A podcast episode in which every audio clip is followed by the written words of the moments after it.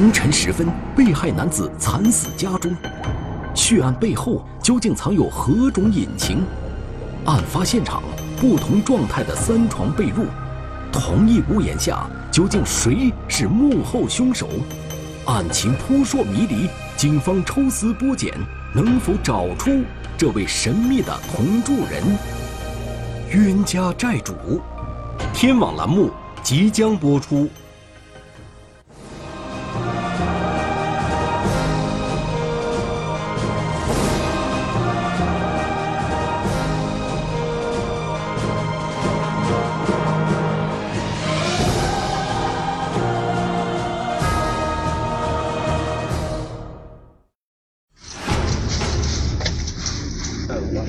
来肯定这边来的，走感觉也是从这走的。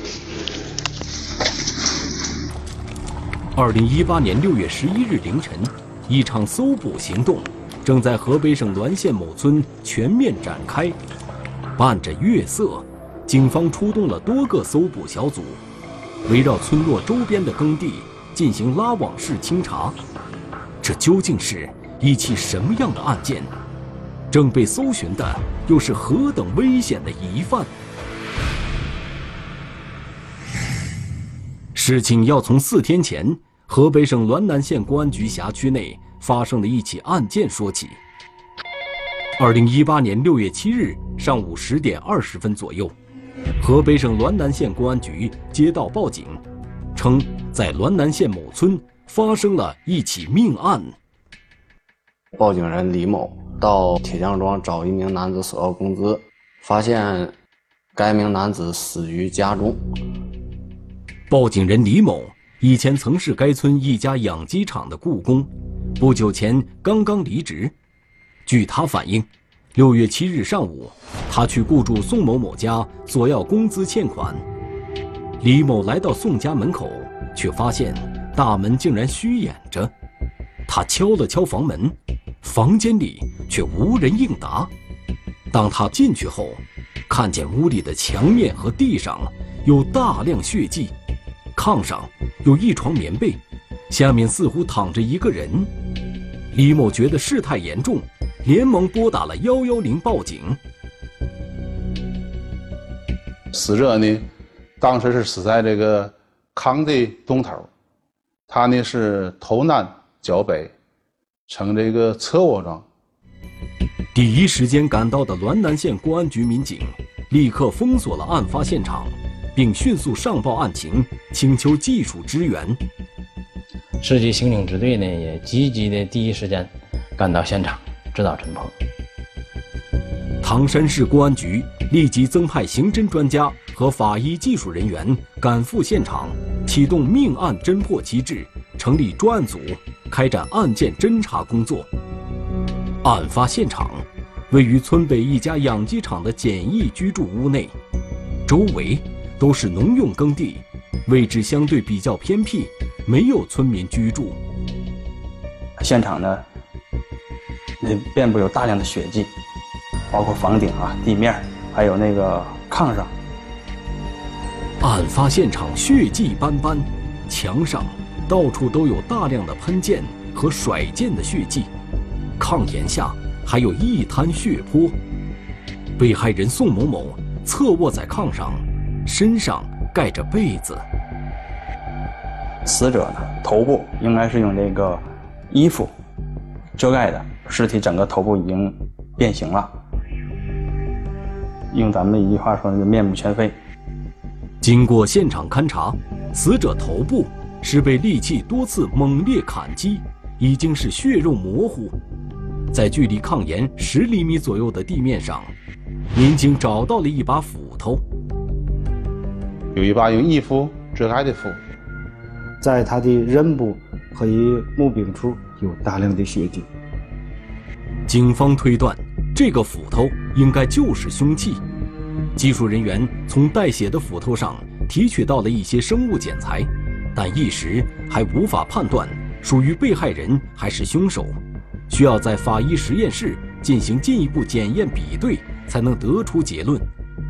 经过对现场细致勘查后，警方注意到现场没有激烈搏斗的痕迹，被害人身上也没有抵抗伤，由此，警方分析，被害人宋某某应该是在熟睡的状态遇害的。尸体头部盖有七件衣服，但是一进现场一看，都是后来盖的，因为现在是夏天，他那个不可能盖这么多衣服。咱们根据现场以及死者身的伤确定，这是一起杀人案件。在现场外围的勘查中，警方还在养鸡场的东侧一条南北走向的土路上，发现了一把菜刀。这把菜刀呢是塑料柄，上面没有血迹。这把看似普通的家用菜刀，出现在离中心现场几十米远的路上，令民警感到十分诧异。也很疑惑，为啥这把菜刀到了这儿，没有损坏，也是生活所用的，为啥到了这儿？这起案件究竟是因为图财，还是仇杀，或者是因为情感纠葛而引发？凶手为何非要置被害人于死地而不可？凭借以往警方在侦办此类案件所积累的经验，结合现场的种种细节。警方得出了一个初步的判断：凶手与被害人之间应该是相互熟悉的。门锁没有破坏的痕迹，这个窗户啊，还有纱窗啦，都没发现有破损。由此，警方判断，凶手应该是以和平的方式进入房间。另一个引起警方重视的细节是，死者被人发现时，头上。被多层衣服整齐盖住，地上沾血的凶器也同样被衣服遮盖住。是什么样的凶手，在杀人以后还会做出这样的举动呢？犯罪嫌疑人不会是生人，应该是跟他很熟悉的人。刑侦专家认为，只有发生在熟人之间的案件，才会呈现出这样的特点。凶手在作案后并没有在第一时间离开，但是他滞留现场的原因，既不是为了在现场翻找财物，也不是为了清理现场掩盖罪证。他用衣服遮盖被害人和凶器的行为，应该是在掩饰杀害熟悉人之后内心的不安。就是整个左面部有一个开放性大创口，这个创口呢有多个创角。是属于呢用凶器多次重复砍击形成的创口。这些伤口表明，凶手在作案时明显带有报复的情绪。这个人到底和死者有什么样的矛盾？他的死因呢为重度颅脑损伤合并胸腹腔出破裂出血死亡。法医根据尸体胃内容物的消化情况。大致推断出了被害人的死亡时间，在凌晨两点到三点之间。被害人宋某某被人发现遇害时已经是上午，这距离法医推算的死亡时间已经相隔了数个小时。根据报案人李某回忆，二零一八年二月九日至四月十九日，他在被害人宋某某的养鸡场打过短工。但是，宋某某共欠他六千八百元的工资一直未付。六月七日上午，他特意从十多公里远的老家赶来，找宋某某索要工资欠款。当时他到现场的时候，呃，发现现场养鸡场已经没有鸡了，而且也没有工人，呃，也没也未发现这个被害人宋某某，便找到了他们以前一起居住的这个地方。经李某辨认，在现场发现的斧头是被害人宋某某家的，不远处找到的菜刀也属于被害人所有，但这些工具平时都存放在库房里。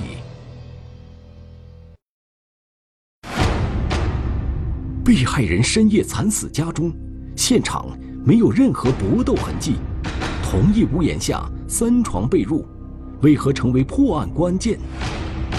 警方费尽周折寻线追踪，能否找出神秘的同住人？冤家债主，天网栏目正在播出。根据现场勘查的情况，警方推测这起案件很有可能是熟人作案。确定案件侦查方向之后，侦查员对被害人宋某某的社会关系展开调查，同时对案发周边的监控录像进行调取，以案发现场为中心向周边进行扩展，重点查看案发当晚有没有可疑的人、车、物的出现。并对案发地全村进行摸排走访，希望能尽快从中找寻到线索。随着调查工作的不断深入，警方了解到，被害人宋某某现年四十三岁，是河北省滦南县某村村民。被害人两年以前建的这个养鸡大棚。二零一六年初，被害人宋某某在村北承包的一块地。盖了养鸡场，平日里就在这里居住生活。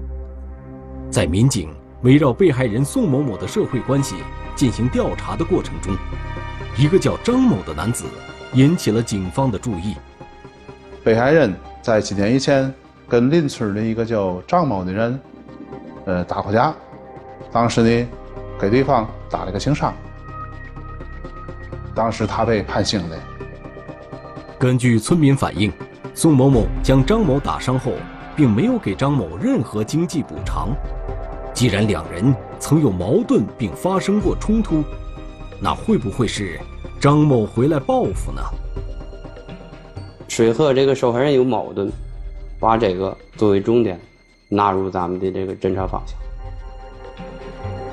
对此，警方迅速赶赴唐山，找到了当事人张某。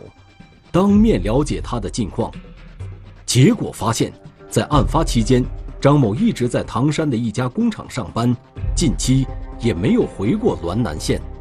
他的工友能够证实，他一直在那儿上班，啊，没有作案时间。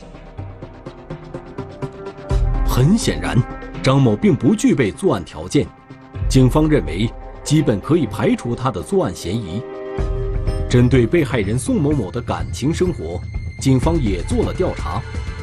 被害人宋某某没有婚史，一直处于单身状态，也没有听说他与哪位女性有过不正当的男女关系。那个情杀这块儿，也没发现明显的因素。这方面咱们也进行了排，也予以排除。仇杀和情杀的可能性均被排除。那么，凶手会不会是因为侵财而杀人呢？现场呢，虽然平时很乱，但是这这个都是平时的一个状态，没发现有明显的翻动，也没发现有明显的财物损失。现场没有明显的翻动迹象，也没有发现财物损失，因侵财而行凶的可能性也可以排除。而案发现场的种种迹象表明，凶手作案时目的非常明确，就是要置被害人于死地。警方认为，本案侦破的方向应该是从查明凶手与被害人之间的关系入手。带着这样的侦查思路，警方对现场勘查的情况再次进行梳理，结果发现，就在被害人所睡的炕上。除了被害人身上所盖的被子以外，炕上另外还有两套被子，其中最西侧的被子是叠好的，位于炕铺中间的被子却是展开的，说明有人在这住，并且离开的时候很匆忙，没有正常的叠起。根据走访调查，警方得知被害人宋某某在六月六日晚上。曾经跟朋友一起外出喝酒，在九点左右回到住处，几个小时后，案件就发生了。咱们分析，有可能死者是在这个熟睡的时候被人偷袭了，犯罪嫌疑人是熟悉现场的环境，也有可能犯罪嫌疑人跟这个死者当时是在一起，是在一个屋。宋某某究竟和谁睡在同一个炕上？炕上其余两套被褥的主人又会是谁？与他同眠的人，会不会就是杀害他的凶手？经过调查，警方很快找到了其中一床被褥的主人。该村村民李某某是宋某某的好朋友，就在附近养猪。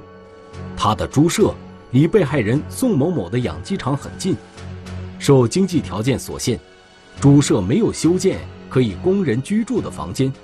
有需要在猪舍过夜的时候，他就会借住在好友宋某某的家里。从李某某那里，警方得知了另一个与被害人同住的人的相关信息。鸡场的老板，他住在炕东头。那个雇工睡在当中，我睡在紧西边。在报案人李某离开养鸡场后不久，宋某某又新雇了一名雇工。养猪人李某某所说的那个雇工正是此人。他们三人共处一室有大约十多天的时间。在五月初，李某某所养的猪均已经长大出栏，他把猪卖掉以后，便关掉了养猪场，回到自己位于村里的家中。也就不在被害人宋某某的养鸡场居住了。被子我没拿走，被子我到到现在还在还在那儿呢。这样一来，和被害人同住的就只剩下这名新来的雇工。因为相处时间不长，李某某对这名新来的雇工了解并不多。姓陈，我都是听那个，都是他们的老板总称呼他老陈老陈的。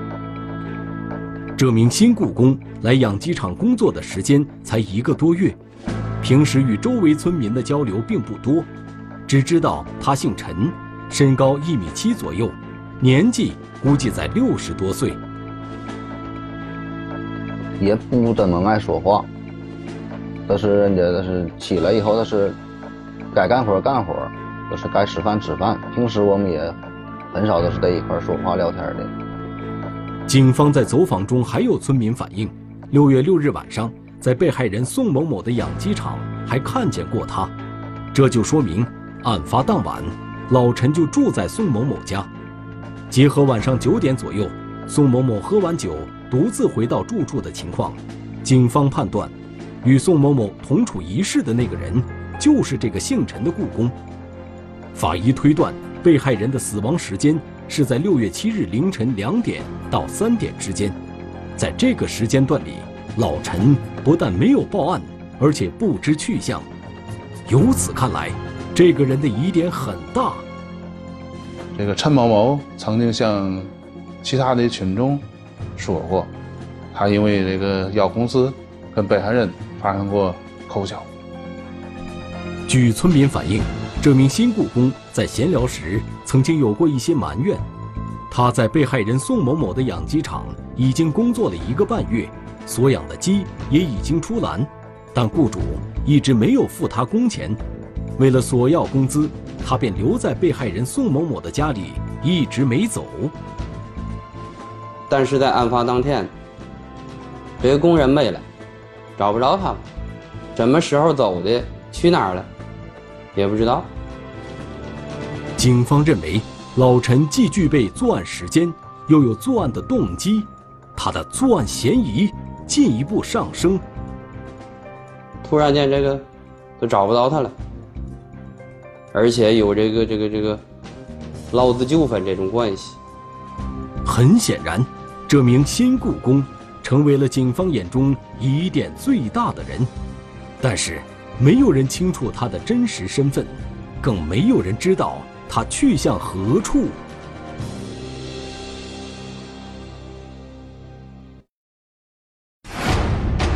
线索汇集，直指同一名男子，循线追踪，警方又将如何缉拿真凶？侦查员费尽周折，大海捞针，仅凭一张照片，能否找到犯罪嫌疑人的踪迹？冤家债主，天网栏目正在播出。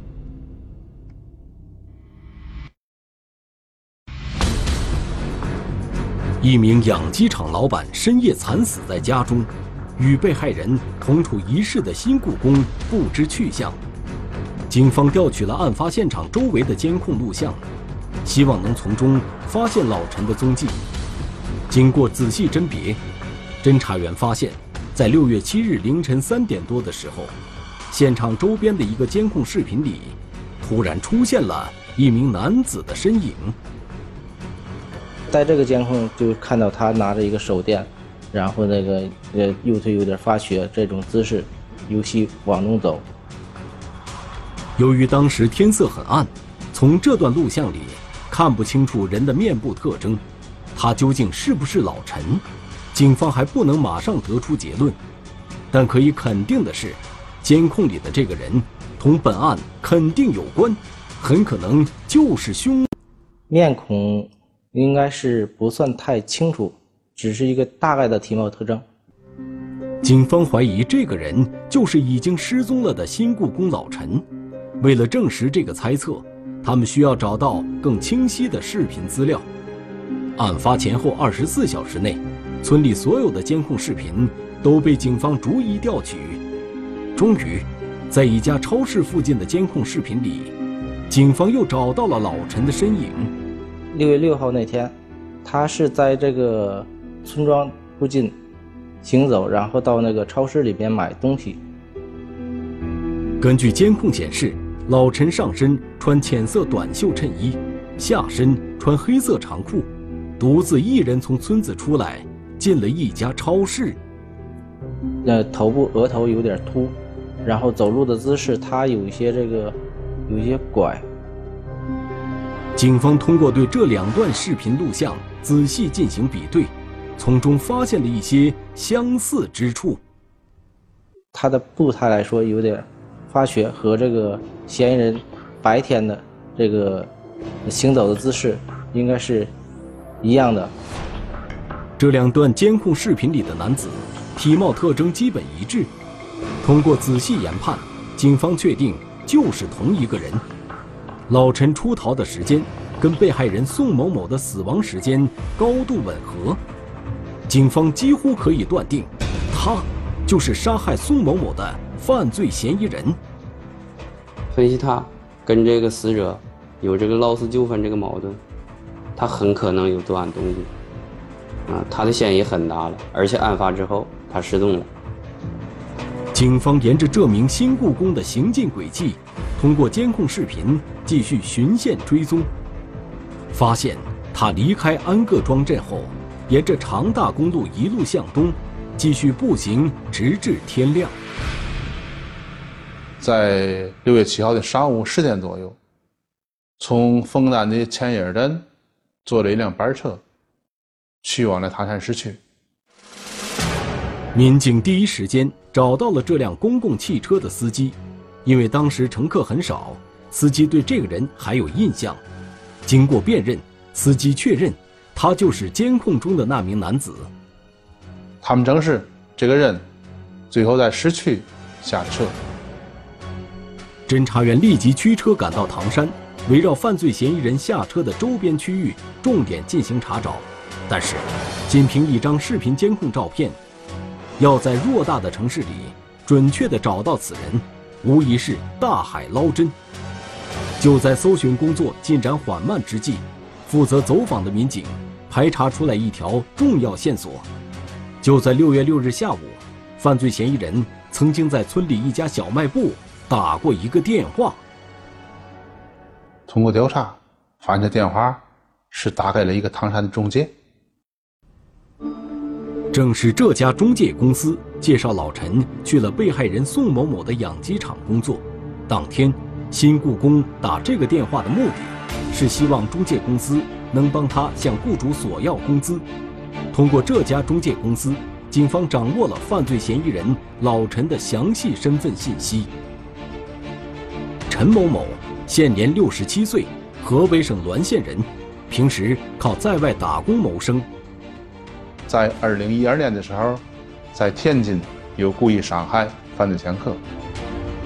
确定了犯罪嫌疑人陈某某的身份之后，警方通过多方收集信息，综合研判后，认为此人年纪较大，社会关系也很简单，犯案之后逃回老家的可能性最大。咱们分析，他也没有说大量的能能供自己逃跑的这种这个资金，他跑不远，有可能潜回老家呢。技术部门对在凶器上提取的生物检材进行检验比对之后，结果也指向同一个人。在他的这个腹柄部，都是他墓柄处提取的物证，经检验的为嫌疑人陈某某所留。专案组民警立即驱车赶往滦县实地开展工作。犯罪嫌疑人陈某某的老家位于滦县东安各庄镇的一个村子。村子很小，外人进村很容易会打草惊蛇，这给警方的工作带来很大难度。侦查员联络了当地警方，在当地警方的配合下，秘密开展调查工作。经调查，犯罪嫌疑人陈某某并不在家，他的家人也不知道他的去向，警方的追捕行动也陷入僵局。没有手机，不会上网。跟外界接触特别少，所以他究竟去了哪，这是个难点。他会不会到以前干过劳务的地方去藏匿？为了能够尽快找到陈某某的下落，侦查员继续前往犯罪嫌疑人陈某某曾经工作过的地方，与他的前雇主一一核实，同时开展网上追逃。通过微信朋友圈、微博等多种新型媒体发布悬赏通告，号召群众提供线索，并且还将悬赏通告印制多份，在犯罪嫌疑人陈某某有可能藏匿的地方大量张贴。在唐山中介所，还有他曾经工作的天津，都进行重点的张贴。一场血腥命案背后究竟隐藏着怎样的恩怨？一时的冲动背后的代价又是何等惨痛？警方布下天罗地网，能否揭开迷雾，擒获真凶？冤家债主，天网栏目正在播出。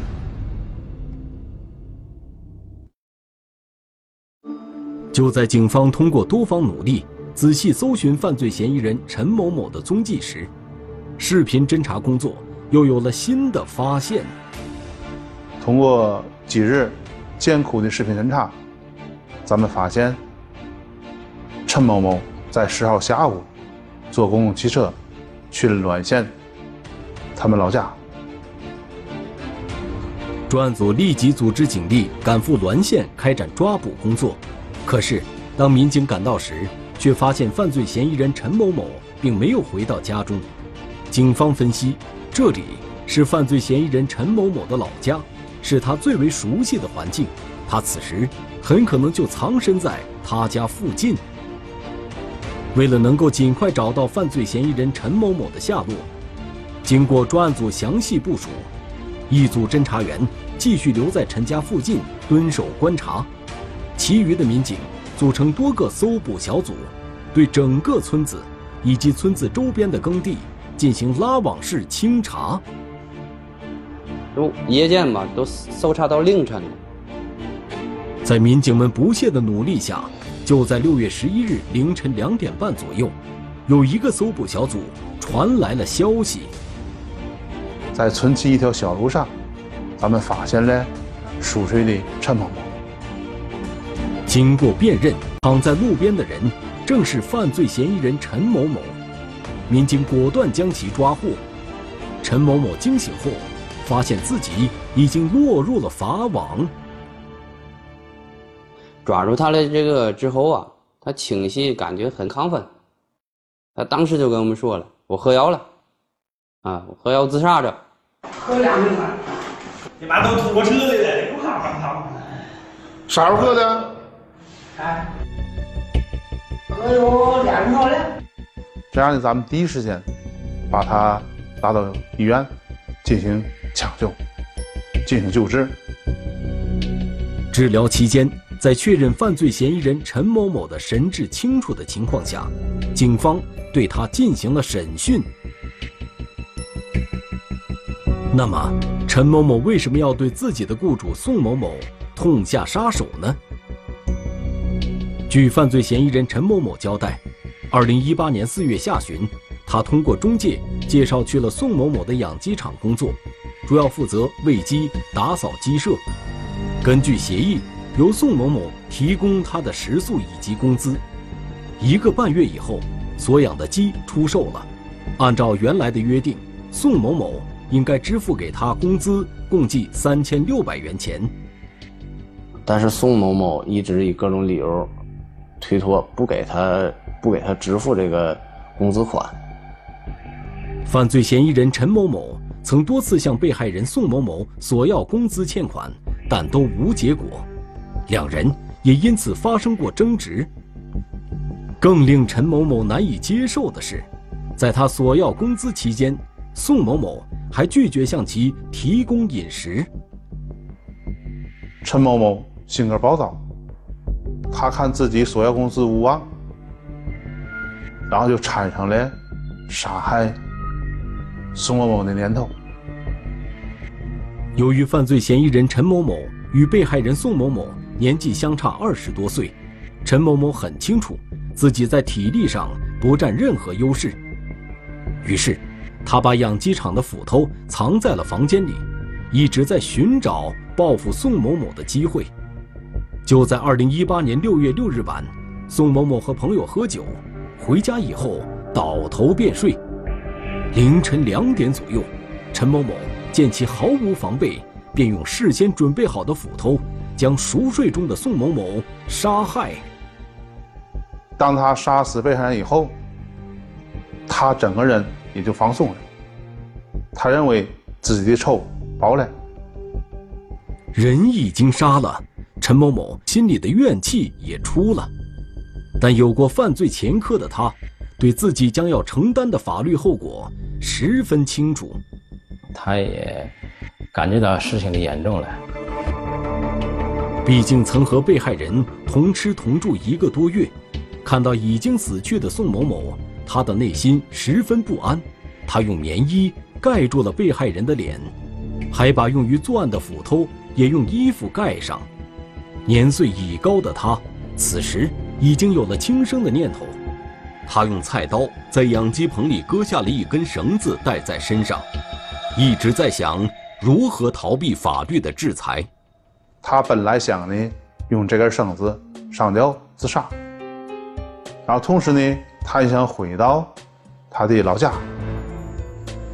案发之后，犯罪嫌疑人陈某某连夜逃离了现场，他去唐山藏了几天，一直到六月十日下午，才坐车回了老家滦县。在回家的途中，他买了两瓶农药，在他们村西把两瓶农药喝了，同时呢，也喝了一瓶酒。